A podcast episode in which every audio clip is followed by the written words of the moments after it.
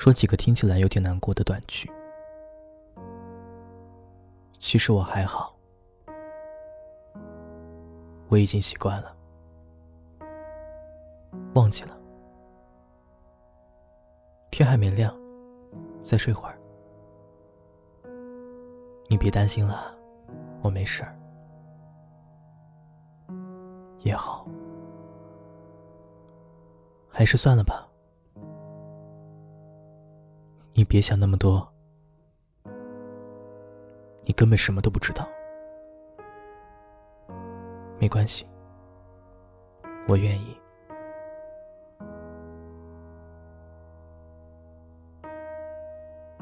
有时候半夜走到街上，内心也会变得柔软起来。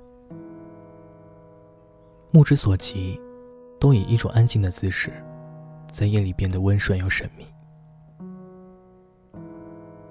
如果站在很高的地方，会看见零星有几扇窗户，依然亮着灯。你会知道这个城市，又多了几个怕黑的小孩。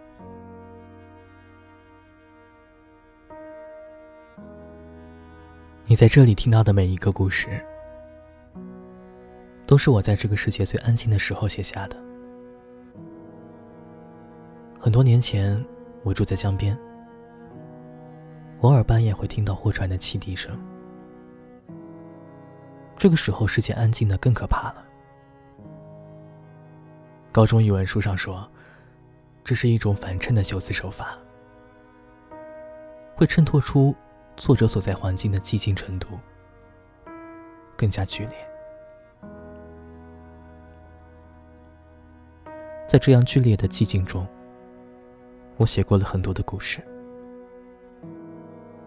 把遇见的每个朋友都写进了故事里。但是最难写的，大概往往是自己，就像。说起另一个人的心事啊，也许会用无奈、惋惜、感动这样的形容词去描述。但是，该怎么去形容自己的心情呢？好像找不出词语可以表达，往往只是说一句：“其实我很难过。”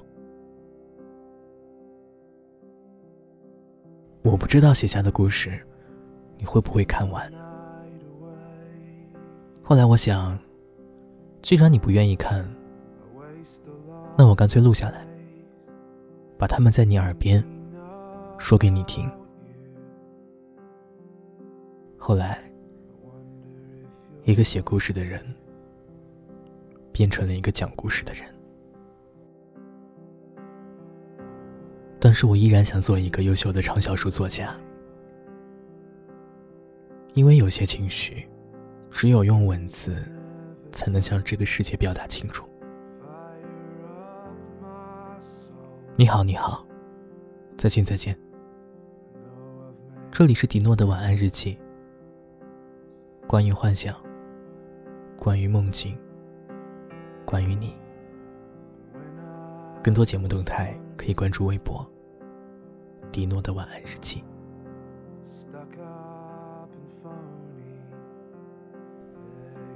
李诺明喜欢煮咖啡，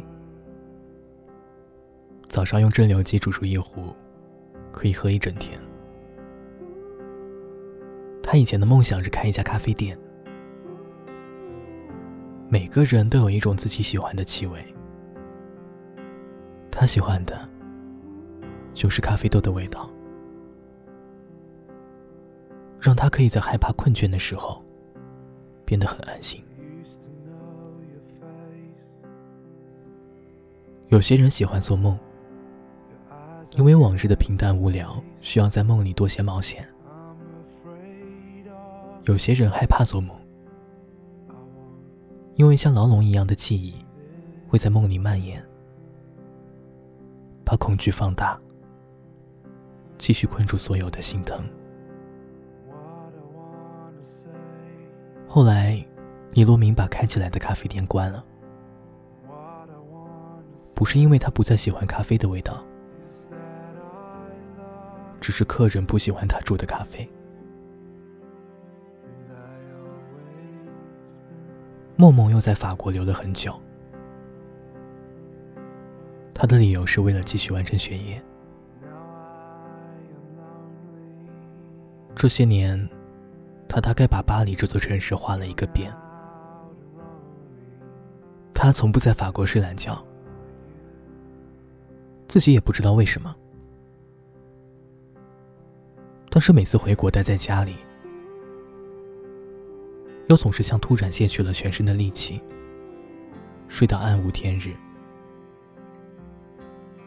人的睡眠可能总是和当时的心境有关系，比如有重要考试的当天会很早醒，要出去旅行的早晨。会很早醒，在和心爱的人约会的早晨，会很早醒。而梦梦说，他似乎生活在一个不真实的地方，这样的地方总是不踏实的。每天天刚光亮，梦梦就会骑着自行车沿着塞纳河去往画室。他说，色彩是他的宣泄方式。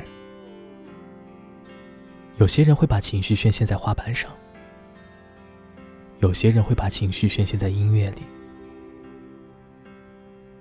还有些人总是把情绪宣泄在文字里。